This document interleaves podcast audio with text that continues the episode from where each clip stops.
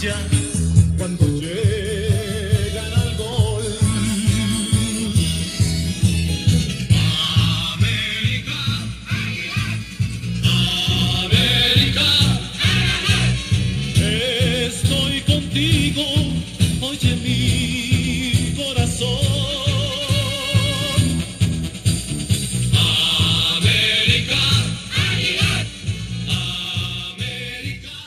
tal amigos? ¿Cómo están? Bienvenidos a un programa más, a un episodio más de este su programa, El Americanismo que yo aprendí. Les habla su amigo el Cato de Tlalpan, bienvenidos. Como es costumbre vamos a recordar hazañas, partidos, historia, así como el juego contra Mazatlán amigos. Gracias por acompañarnos y en un momento comenzamos.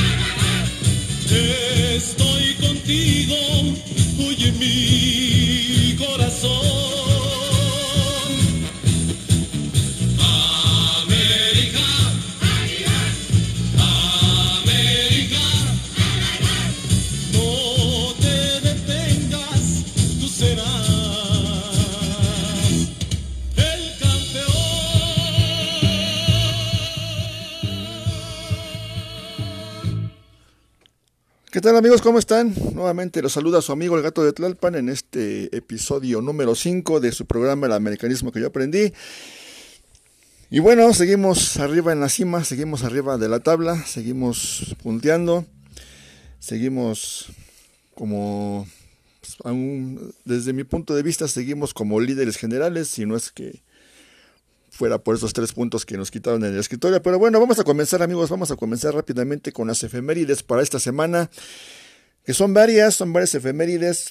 Vamos a comentarlas rápidamente, un poco de historia, eh, que, que cuando hablamos de historia del Club América, pues sin, sin, sin lugar a dudas podemos hablar de una vasta, vasta historia de triunfos, de hazañas, de campeonatos, títulos, y bueno, vamos a recordarlas brevemente de lo que fue de esta semana del 15 al 21 de marzo. Primeramente, en la temporada 71-72 recordamos un triunfazo de 4-1 sobre el Pachuca. Posteriormente, pasando a otra efemérides, también recordamos que por estas fechas el Herediano nos ganaba 3 goles a 0 en lo que fue ya la visita a Costa Rica. También ya en Copa Libertadores recordamos un triunfazo también de el América 2-1 sobre el Sao Caetano en el Estadio Azteca.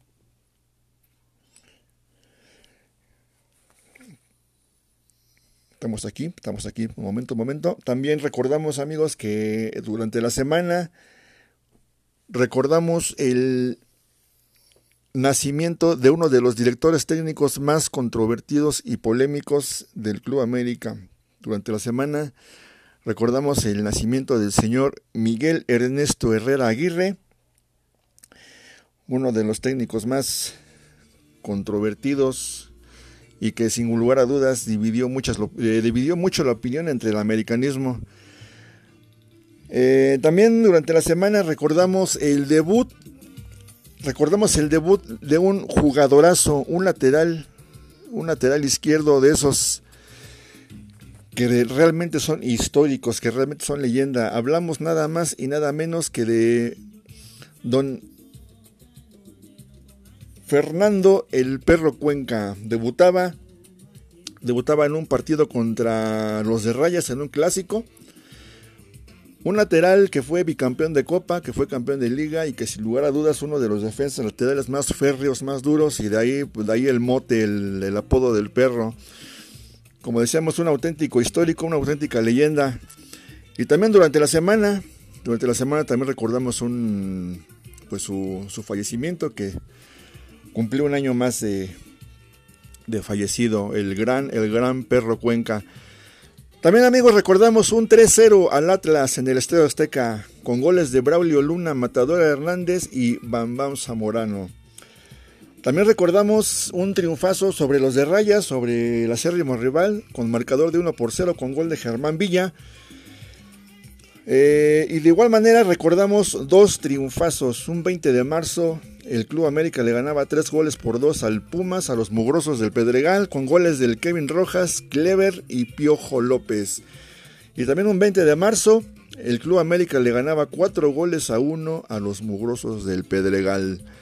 Con un autogol de ellos, un gol de Robinson Hernández y dos pepinazos, un doblete de Carlos Hermosillo que fue a festejarlos a la tribuna del Palomar, ahí enfrente de ellos. Y bueno amigos, un dato, un dato histórico, un dato importante que también puede marcar algo.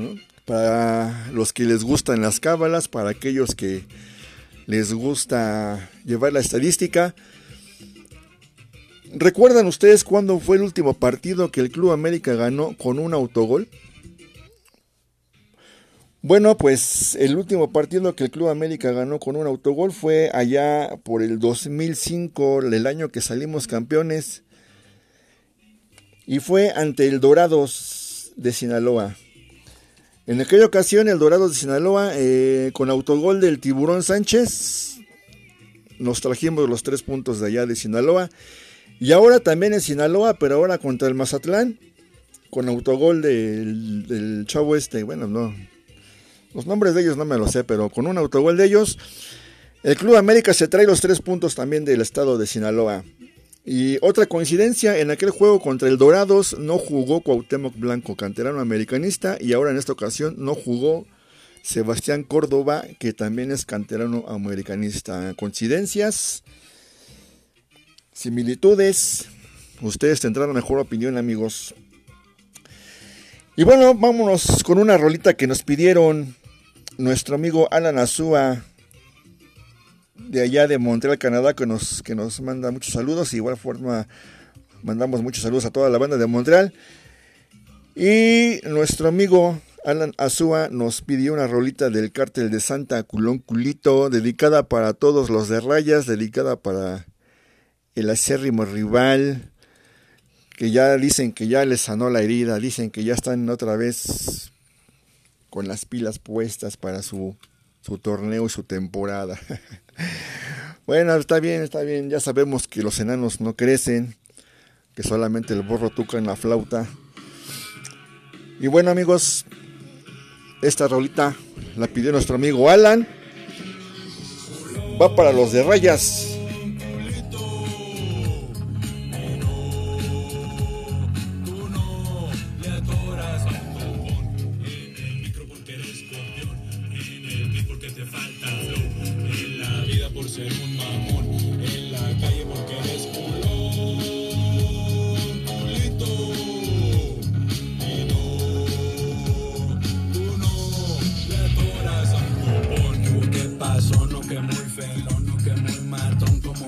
poner el zumbo con corre, corre el once. Mira el pelón, se le va el balón. Y diga que no, si el tiempo anoche va a matar la verga, pero de un centón. Pónteme mamón pa' que veas quién soy, yo te mato.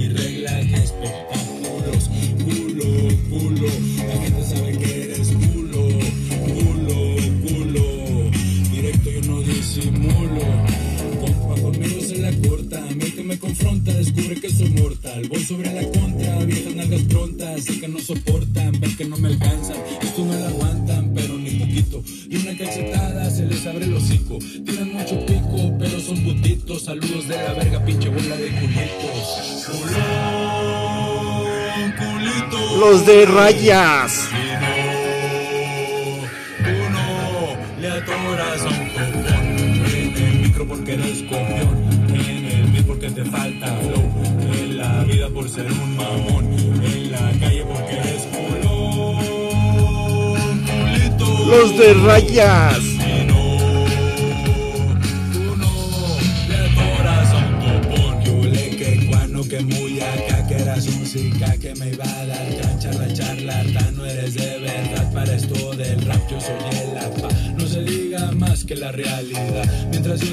Vivo tú no suenas. Real mí eres igualmente artificial que un reggaetonero haciendo rap. A dejarlo en ridículo me sobraron testículos. A mí no eres obstáculo te gano hasta sonámbulo.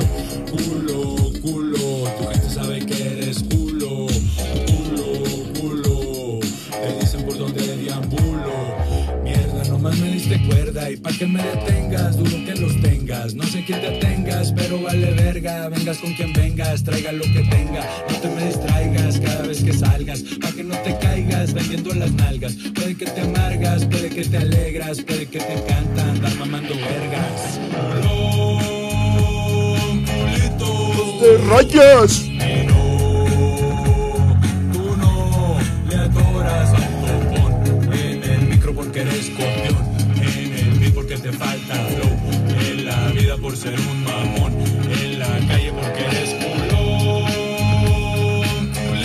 Los de rayas.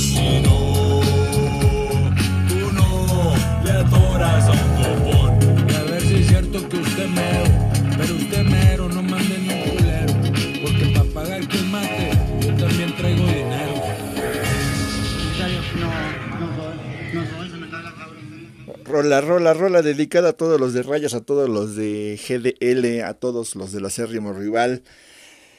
Y bueno amigos, vamos a continuar ahora platicando acerca de lo que fue los festejos de Henry Martin. Recibimos también algunos comentarios de ustedes muy interesantes y bueno, creo que la mayoría coincidimos en que nadie, nadie esperábamos esos festejos del señor Henry Martin. La neta, pues sí, se lo sacó de la manga. Y y bueno, sobre esto, sobre esto también hay unas declaraciones del señor Cuauhtémoc Blanco que la semana pasada, bueno, ya no las escuchamos, pero vamos a poner un audio, vamos a escuchar un audio sobre lo, sobre lo que dijo Cuauhtémoc. Vamos a esperar a que ahí detrás del vidrio nos pongan el audio de lo que declaró Cuauhtémoc Blanco y este sobre los festejos de Henry Martin, que la verdad, cuando vimos el festejo del Cuau, como hizo el, bueno, el festejo clásico de los brazos, pues sí, hasta, hasta como que gritamos más el gol. Pero ya cuando hizo el festejo de las banderillas Henry, bueno, pues ya, yo creo, yo pienso que ya con eso nos, Henry se echó a, a mucha más afición a la bolsa de la que ya tenía. Incluyéndome a un servidor que yo soy de los que bueno, pues sí, sí lo reventaba el señor Cuauhtémoc Blanco al, a, a, Henry Martin, perdón, porque, como decíamos, como que no termina de pesar en liguilla, pero esperemos que con esto, que con esto pues ya pueda dar el estirón. Y vamos a escuchar la entrevista de lo que dijo Cuauhtémoc Blanco sobre los festejos de Henry Martin. Estos festejos, eh, estaba de compañero de cuarto con Villa.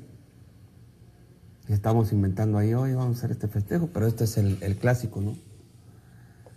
que a la gente le gustó. Y esas de banderillas, ¿te acuerdas que a Osvaldo decía que no le iba a meter gol y que quién sabe qué?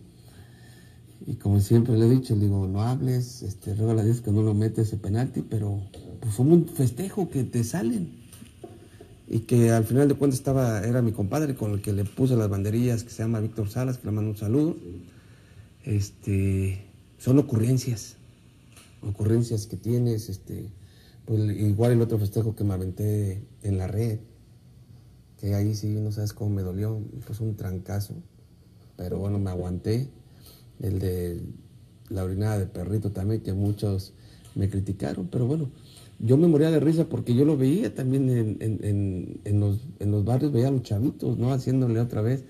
Hasta en el América me tocó ver a un chavito hacerle así, la verdad que me dio risa, pero pues me criticaron, pero son momentos que, que al final de cuentas te salen, te sale ese festejo, te sale ese orgullo, americanismo, eh, y créeme que pase lo que pase, pues son ocurrencias y que tienes a lo mejor en 3, 4 segundos de, de hacer esa ocurrencia. Muchas gracias. Eh, les mando un saludo, muchas gracias a todos. ¿Qué siente ser usted el símbolo máximo y factor de identidad del americanismo? Yo siempre he dicho que todo es al esfuerzo, a la dedicación y al compañerismo también. Creo que también te debes a tus compañeros que, que también forman parte importante de esta trayectoria. Pero siempre voy a recordar a la América con, con gran entusiasmo porque es un equipo donde me abrieron las puertas. Y a todos los jóvenes que están ahí en el América que también se esfuercen, que luchen, que trabajen, que festejen como ellos quieran y que se diviertan dentro del campo. Yo cuando jugaba me divertía, eh, pero con responsabilidad. Trataba de disfrutarlo, estos clásicos, con el estadio lleno. Pero créanme, y se los vuelvo a repetir, no es bueno hablar antes de un clásico. Simplemente hay que demostrarlo en la cancha y después podemos hablar. Pero creo que América jugó muy bien. Quiero felicitar también a todos este, los jugadores, al entrenador. Y también esa afición, a esa poca afición que estuvo ahí en el, en el clásico, que se veían en, emocionados, a esos americanistas que cuando la América metía el gol, lo festejaban muy bonito, muy padre. Y fíjate que hay una imagen donde eh, estaba el novio y, y, la novia este, americanista y, el novio chivista. Entonces, imagínate, esas son cosas que, que, realmente lo valoras porque a lo mejor este, la mujer le hace burla al, novio, no sé, pero son momentos, la verdad, muy, muy bonitos, ¿no? Muy, muy padres que, que en un clásico lo, lo disfrutes. Un saludo a todos y agradecerle a, a, Henry por hacer esos festejos. La verdad que me da tanta emoción de recordarlos, porque son momentos este, muy padres para nosotros este, como jugadores y luego en un clásico, ¿no? Yo siempre he dicho que no hay que hablar antes de los clásicos porque luego te cae en la boquita, entonces hay que demostrarlo en, en el campo con responsabilidad. Pero la verdad que me voy muy feliz, muy contento, porque la parte de la América ganó 3-0. Y por esos festejos que me hace recordar muchísimos goles que, que metí en, en, el Club América. Y... Muy bien amigos, ¿qué les parece? ¿Qué les parece estas buenas, buenas y excelentes declaraciones de el Cuau, de Cuauhtémoc Blanco? Sin duda alguna que o sea, también se ha de haber emocionado bastante al, al ver a Henry hacer esos, esos festejos. Pues bueno amigos, esperemos, esperemos que esto, que esto siga para adelante. Esperemos que el equipo siga ganando y jugando bien, pero ahorita comentaremos un poco más de eso. También un tema que se nos quedó en el, en el tintero la semana pasada fue, y lo estábamos comentando, lo estábamos comentando y acerca de Álvaro Fidalgo, Álvaro Fidalgo, pues como decíamos la semana pasada, nadie lo conocía, incluso los americanistas, nadie, ni los del medio, ni reporteros, nadie, nadie lo conocía. Lo empezaron a reventar, el chavo llegó, empezó a jugar y demostró su calidad, ¿no? Eh, yo creo que todos los chavos que salen de allá de la fábrica, eh, pues tienen, tienen calidad, tienen con qué. Y en este caso Álvaro Fidalgo aquí llegó, callado, trabajando. Eh, él habla de tener mucha humildad en el campo y hacer lo que él sabe, ¿no? Y, y poco a poco ha ido demostrando su calidad. Ya, ya vimos que tiene muy buen toque, muy, buen, este, muy buena visión de campo. Eh, pero lo que queremos comentar acerca de él es eh, que que los medios se han encargado de, de hacer una serie de burlas, de tratar de demeritar lo que él está haciendo. Y eso para los antiamericanistas es, es algo que nunca se les va a quitar, ¿no? Acabamos de escuchar de Cuau que nunca se deben de burlar antes, que no anden de habladores, que no anden diciendo, porque luego se les tapa la boca. Y en el caso de Fidalgo están haciendo lo mismo. Durante la transmisión del juego contra Mazatlán, el señor David Medrano Félix se declaró y dijo así al aire, sin ningún pudor y sin ninguna pena, que esperemos que Fidalgo dé un buen pase hacia adelante, porque es el líder en pases hacia atrás y hacia un costado. O sea, yo creo que el señor nunca jugó fútbol o nunca se metió en la cáscara, porque no, no, no sabemos con qué fundamento dice eso, no sabemos o sea, pues no sabemos qué le da valor para hacer tal declaración en una transmisión a nivel nacional, eh, cuando nos está jugando el equipo más importante de México, que es el Club América. No lo entendemos y, por esa misma línea está el otro señor, Luis García, que para mí no es americanista. ¿Jugó en el equipo? Sí, pero nada más. O sea, para mí no, no es ni mucho menos americanista ni nada, pero el señor eh, Luis García también se mofa junto con el otro, su otro compañero, se mofa y dice que, que bárbaro, es Tony Cross y que de esto y que el otro, y o sea, son cosas sin sentido, ¿no?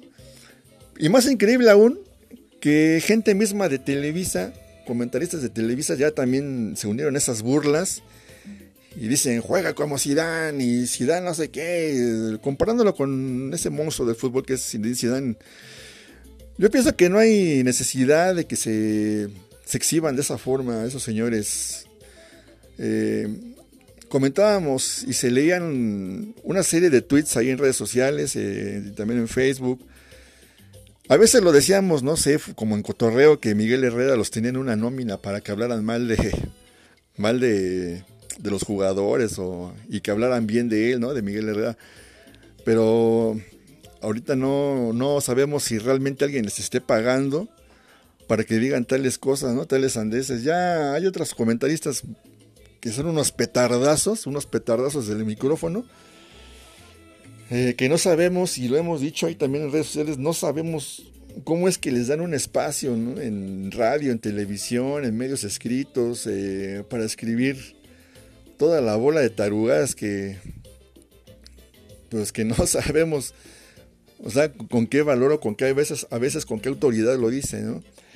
Yo creo que burlarse de un jugador así, comparándolo y diciéndolo, diciéndole que es más que, que figuras como, como Tony Kroos o como Zinedine pues no viene en el caso, ¿no? No viene en el caso y, y son, son cosas sin sentido que como decíamos para los antiamericanistas es cosa normal burlarse, demeritar, pero yo creo que los americanistas no tenemos o no deberíamos de permitir eso.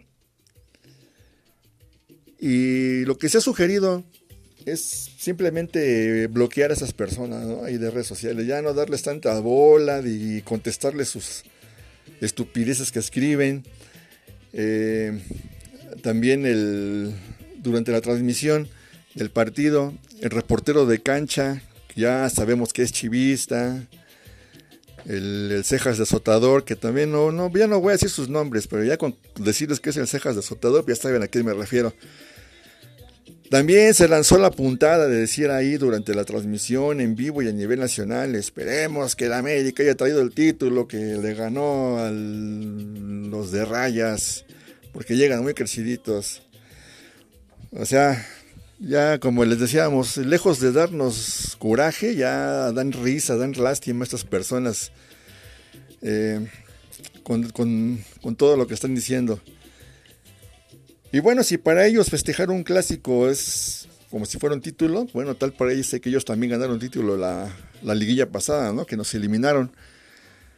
Eh, ellos todavía lo siguen festejando como si fuera, no, una liga, ¿no? Sino como si fuera la Copa Mundial de Fútbol. Pero bueno, ese tipo de personas, pues, ¿qué les podemos decir? Ya no hay que darles tantas bolas, ya no hay que darles bola, ya no hay que hacerles caso.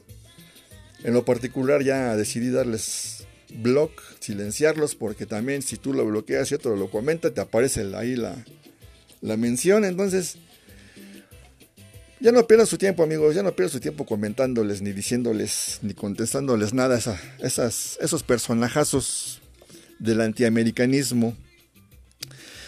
Y bueno, tenemos un poquito de música de salsa de fondo, pero vamos a escuchar un clásico. ¿Qué les parece si escuchamos un poquito de salsa?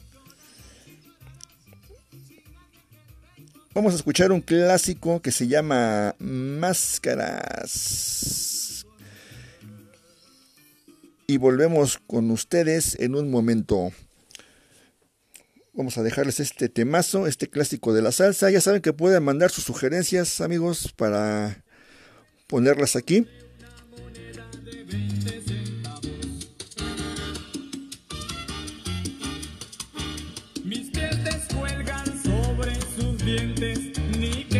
Un temazo y volvemos.